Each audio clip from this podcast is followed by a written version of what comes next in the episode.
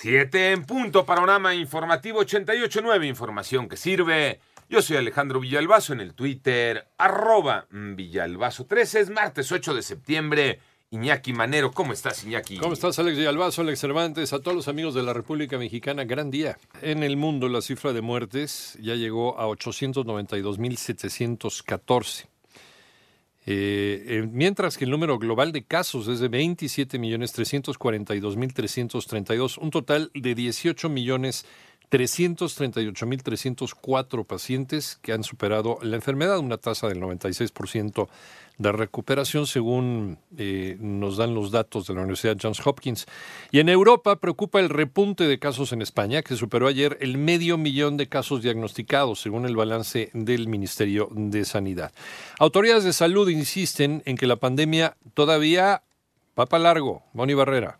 La Secretaría de Salud informó que ya son 637.509 casos confirmados de COVID en el país y 67.781 defunciones. Preparémonos para una epidemia larga. Planteamiento inicial, febrero a octubre. Una predicción factible cuando venga la temporada otoño-invierno. No hay duda que la influenza va a estar octubre, noviembre, diciembre, enero, febrero y marzo. Y la predicción consiste en que podría ser, además de la influenza, COVID-19 también repunte o rebrote o aumente. ¿Cómo rebrote? Si nunca se ha acabado la epidemia. Cuando hablamos de rebrote, es que la tendencia que tenemos desde hace seis semanas, que ha sido en disminución de la cantidad de contagios diarios, se revierta y entonces ahora empecemos a tener y más contagios. Así lo dijo Hugo López Gatel, subsecretario de Prevención y Promoción de la Secretaría de Salud. En 889 Noticias, Mónica Barrera. Y recuerda que puedes consultar más acerca de este y otros temas. Por favor, visita nuestra página www.889noticias.mx.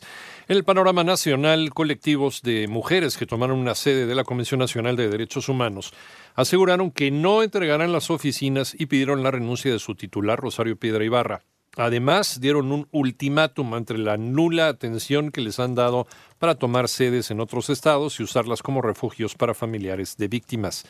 Mientras, 10 gobernadores de oposición que integran la llamada Alianza Federalista anunciaron que dejan la Conferencia Nacional de Gobernadores, la CONAGO, acusando que este mecanismo se ha convertido en una simulación y ya no sirve para lo que fue creado, dicen. En tanto, en Ciudad de México un juez ordenó la aprehensión del ex secretario de Seguridad Pública Local y ex director del Instituto de Vivienda, Raimundo Collins, por el delito de uso ilegal de atribuciones y facultades. Y la Universidad Autónoma de México Nacional Autónoma de México, informa que la doctora María del Pilar Carrión Castro tomó posesión como directora del Instituto de Ciencias Nucleares para el periodo 2020-2024. El Instituto Nacional Electoral se prepara ante las eh, consideradas elecciones más grandes, más importantes de toda la historia, dice Antonio Aranda. El consejero presidente del Instituto Nacional Electoral, Lorenzo Córdoba, advirtió que entre los desafíos que se enfrentarán durante el próximo proceso electoral 2020-2021 están la intolerancia a la crítica, los discursos de odio y la polarización. De cara a 2021, el mayor desafío que enfrentaremos tiene que ver, me parece, con el contexto. Los problemas estructurales de pobreza y desigualdad, la inseguridad, la intolerancia a la crítica, el descontento de la sociedad con los partidos y con la clase política. Durante su participación en la ceremonia cívica de inicio al proceso electoral 2020-2021, en el que se renovará la Cámara de Diputados, 15 gubernaturas, 30 congresos locales, entre otros cargos locales, el consejero presidente del INE, Lorenzo Córdoba, indicó que son muchos los desafíos por enfrentar. Se trata de un proceso en el que se nos presenta una disyuntiva o se refrenda la madurez de una democracia que se ha venido perfeccionando poco a poco durante 30 años, o bien se acelera la degradación de la vida pública, se exacerba la polarización y la intolerancia y se continúa avanzando por el peligroso derrotero de la erosión de nuestro tejido social y democrático.